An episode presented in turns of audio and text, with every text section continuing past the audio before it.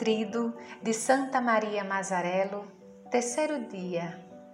As cartas.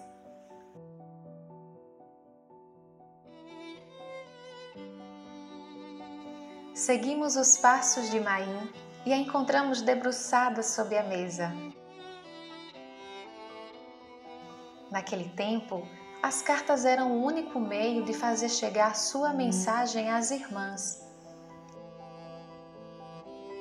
Ela escrevia cartas com frequência e as enviava para várias comunidades das filhas de Maria Auxiliadora, espalhadas por todo o mundo.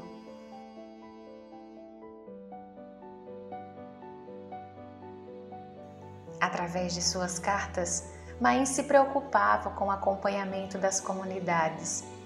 Falava de um jeito simples e familiar. Dava recomendações, uma palavra amiga e, na doçura de suas palavras, procura manter vivo o carisma salesiano.